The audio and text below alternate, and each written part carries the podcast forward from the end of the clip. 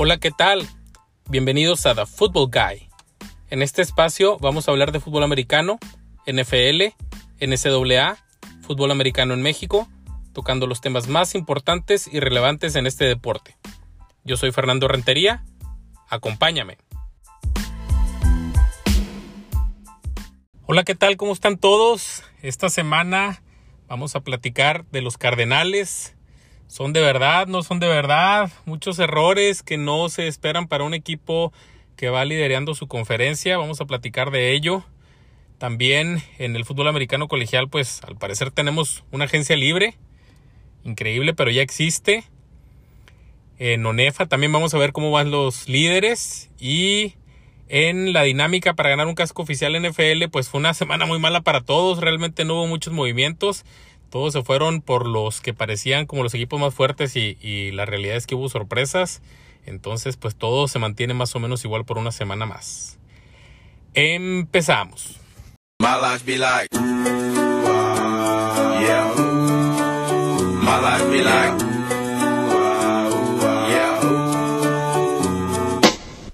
Hola, ¿qué tal? ¿Cómo están todos? Esta semana que acaba de terminar de NFL, pues tuvimos un juego que parecía que era de playoff entre los Cardenales de Arizona y los Rams de Los Ángeles y pues parecía que los Cardenales tenían todo acomodado para ganar, ya que antes del juego eh, Ramsey y varios jugadores, eh, Tickby, creo que se llama, el, ala cerrada de los Rams, este, y, otros varios jugadores no pudieron jugar ya que salieron positivos a COVID antes del juego, o sea, no tuvieron tiempo para prepararse, eh, no tomándolos en cuenta como titulares. Y Cardenales estaba en casa, tenían pues un equipo bastante sano, bueno, fuera de JJ Watt, este, y parecía que todo pintaba bien para ellos, para llevarla tranquilo. Eh, Matthew Stafford se había visto mal contra equipos con, con récord ganador, pero pues empiezan a asustar un poco esos cardenales porque la verdad es que tuvieron errores mentales pues bastante malos.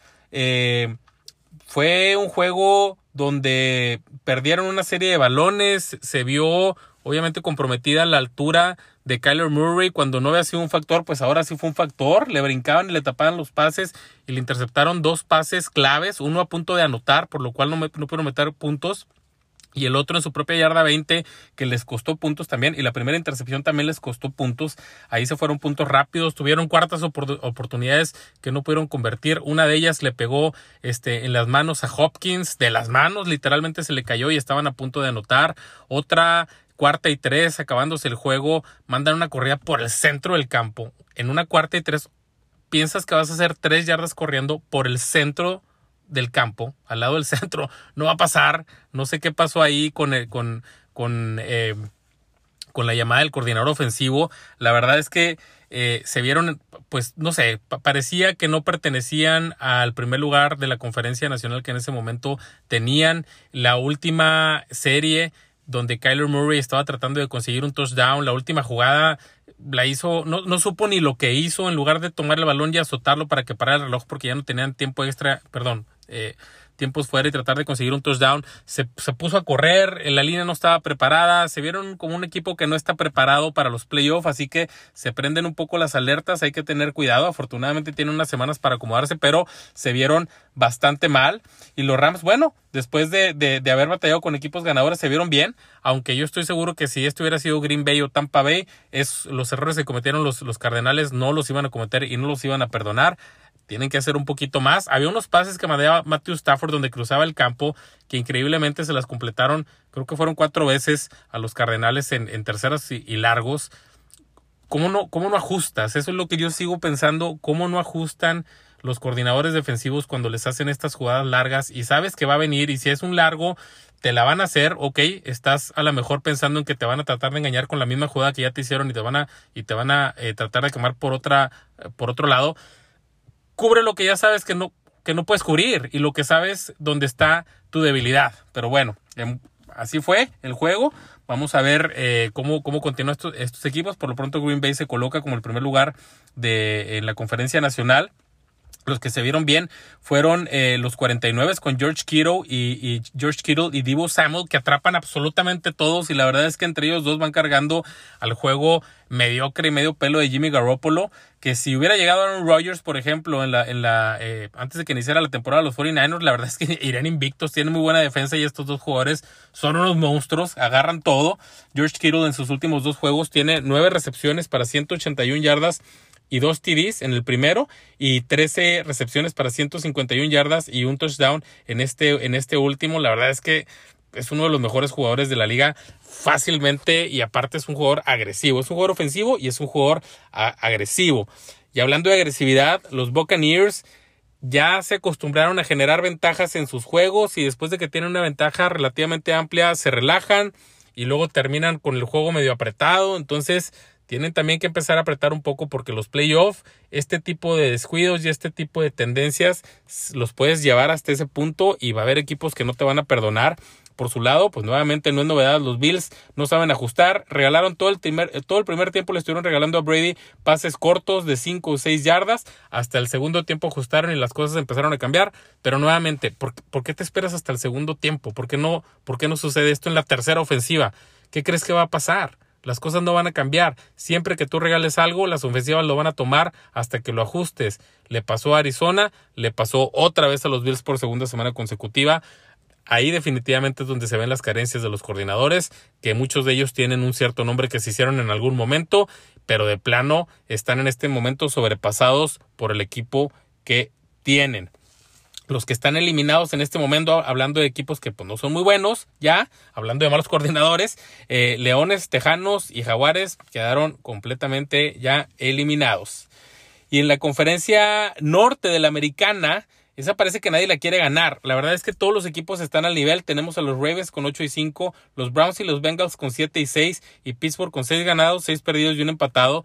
Y estos equipos dan un juego muy bueno entre ellos mismos, un juego muy bueno y luego el siguiente juego les pasan completamente por encima. No parece que nadie quiera ganar la división.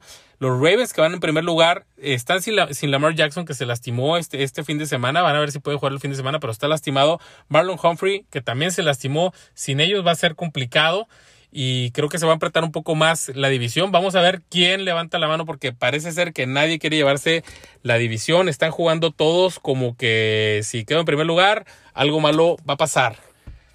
Y el que juega mal y sigue de malas es Cam Newton. De plano no da una. Por eso nadie lo tomó cuando lo cortaron los Patriotas. Ya lo banquearon por segunda ocasión en la temporada. Lleva 0 juegos ganados y 11 juegos perdidos en sus últimos 11 juegos que ha iniciado para los Panteras. Entonces, bueno, pues esto habla de que de plano el pobre de Cam Newton ya no es un coreback titular. Así que pues ni hablar. Vamos a ver qué pasa con él después de la temporada. Y con el que no sabemos qué va a pasar, parece ser que ya lo van a correr, o por lo menos está haciendo todo para que lo corran, para que lo corran, porque sigue dando notas Urban Meyer, Urban Meyer, perdón, Ahora se peleó con su receptor Marvin, Marvin, Jones, que es el veterano que tiene en su equipo la semana pasada. Se gritaron aparentemente enfrente de los equipos. Después Ruben Mayer retó a sus asistentes, los juntó a sus asistentes, a sus entrenadores asistentes y les dijo que todos ellos eran unos perdedores, que él era un ganador porque él había ganado campeonatos en colegial y que todos, todos ellos eran unos perdedores y que tenían que justificar en ese momento por qué no eran unos perdedores, ¿no? Explicar su currículum, por así decirlo. Y pues obviamente este tipo de, estrategias pues a lo mejor funcionan en colegial, donde el, donde el head coach pues es un eh, prácticamente un dios, que todo lo que toca es oro y todo lo que se dice se hace. Y eso no pasa en el fútbol americano profesional. Y esto, este tipo de eh, cosas que está haciendo Urban Meyer, Meyer, perdón, recordemos el tema de la muchacha que le estaba bailando ahí en el bar, este, muchas cosas que ha hecho, pues la verdad es que parece ser que está pidiendo a gritos que lo corran, pero no lo quieren correr por alguna razón.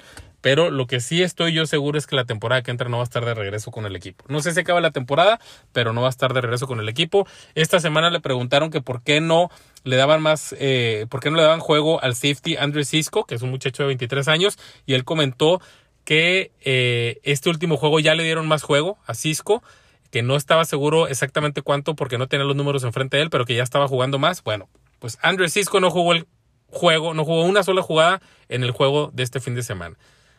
Para que vean dónde eh, no tienen ni idea Urban Mayor de lo que está pasando. Mal, mal, y cada vez que salen notas está, está peor. Esta semana, bueno, vamos a ver quiénes eh, son los equipos que dan un, buen juego. Hay dos juegos muy buenos que también tienen un cierto saborcito de playoff. Vamos a ver quién es de verdad. Si Kansas está jugando realmente bien ya o si los Chargers realmente están levantando. Los dos equipos parece ser que van cuesta arriba. Aquí vamos a darnos cuenta quién realmente está eh, subiendo su nivel. También tenemos eh, el de Pats contra Colts, dos equipos que también están jugando muy bien. Los, los Pats, los el primer lugar en la conferencia americana, y los Colts que vienen jugando cada vez mejor. Vamos a ver pues con qué se topa cada uno y vamos a ver quién es de verdad. Y por último, sería bueno saber, bueno, dos cosas. Número uno, quién es el mejor equipo malo que hay en la NFL. Los, los eh, Falcones de Atlanta, los Santos de Nueva Orleans o los Broncos de Denver. Todos estos equipos cuando juegan con equipos buenos no pueden hacer absolutamente nada, pero cuando juegan con equipos malos les pasan por encima. Entonces sería bueno saber quién es el mejor equipo malo en este momento en la NFL. Y también hablando de malos, chavos, seguidores, cada vez que pongo una encuesta, nunca le atinamos. Fallamos en el de Alabama, Georgia, ganó Alabama, la mayor parte votaron Georgia. Fallamos en el Bills Patriotas, ganó Bills en la encuesta, pero ganó Patriotas realmente en el campo. Y por último, este fin de semana también tuvimos el juego de. Me fue el juego de Arizona contra los Rams, el Monday Night también la gran mayoría votó Cardenales y fueron los Rams. Entonces, chavos, hay que ponernos las pilas para poder atinar a esos juegos. En el fútbol americano colegial, este fin de semana, pues ya se acabaron la mayoría de los juegos, ya habían pasado las finales de conferencia de las que platicamos la semana pasada. Solamente tuvimos como juego relevante el clásico del Army contra Navy, los soldados, los navales contra la Armada en Estados Unidos, estudiantes.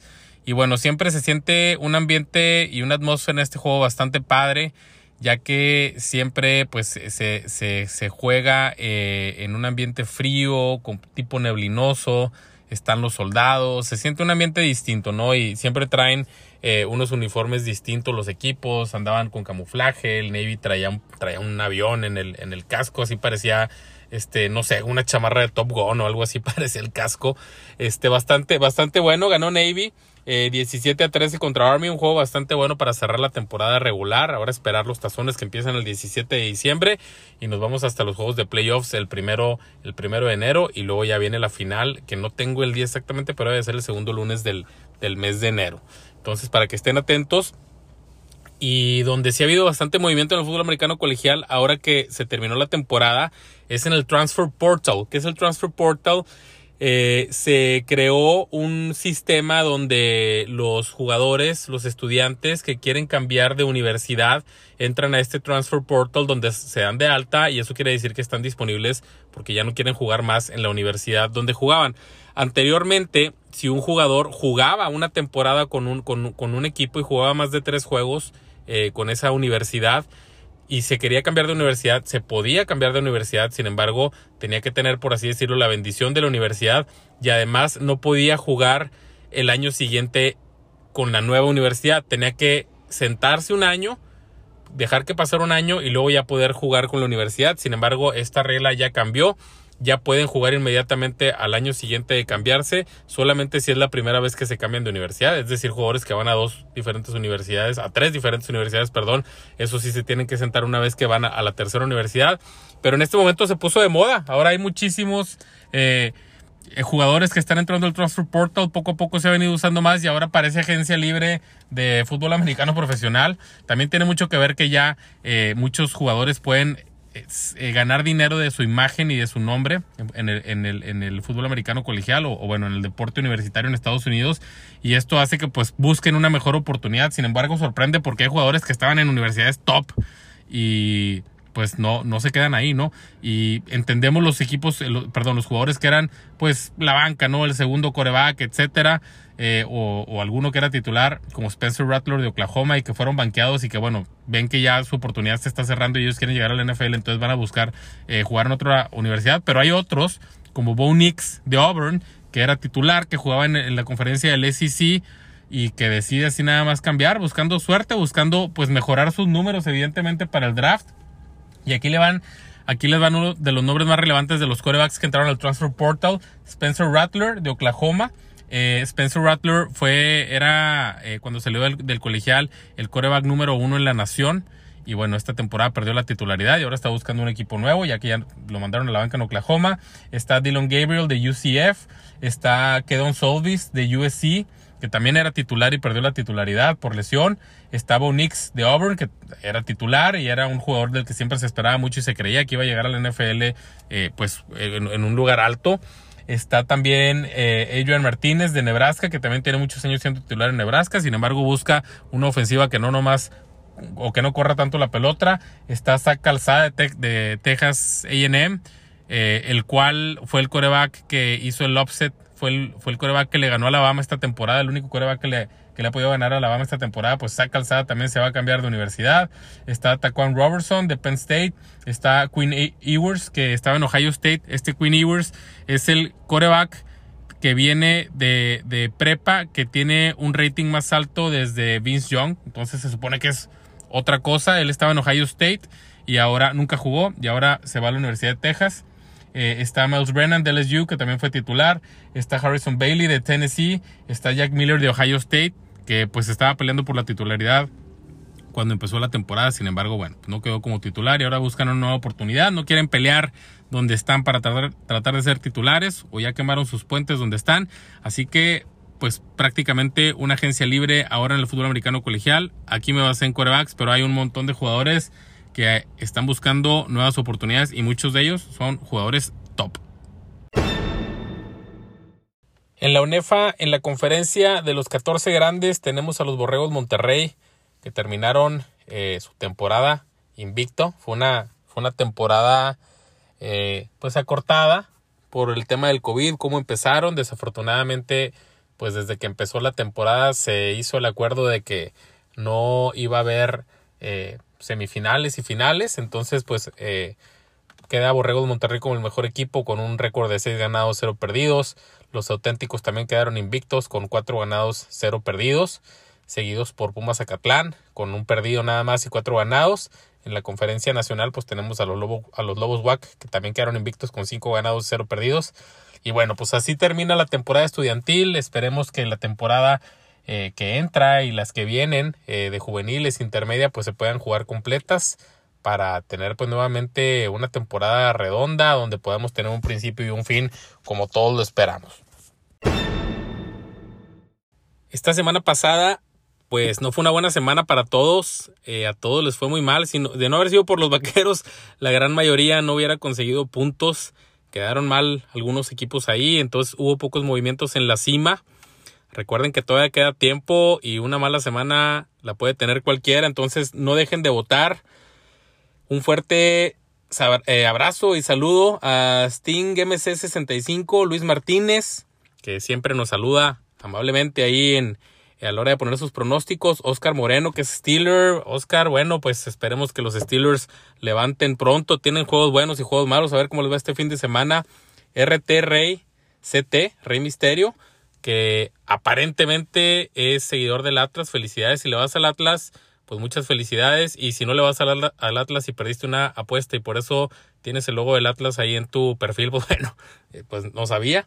Este, y a John Larios también, que está preocupado por los puntos, se le hace que se le va a la cima, pero John, hay que seguir teniendo confianza. Vamos a ver si tus vaqueros te pueden dar satisfacciones estas semanas que vienen.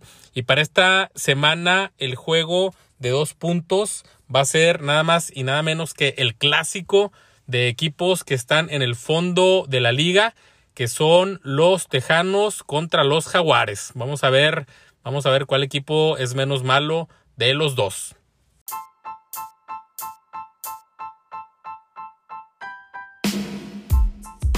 Muy bien, muchas gracias a todos por acompañarnos. Recuerden seguirnos en The Football Guy MX si tienen videos de fútbol americano que estén bien tomados y tengan buenas jugadas o sean chistosos, mándenlos para publicarlos en The Football Guy. Y nos vemos pronto.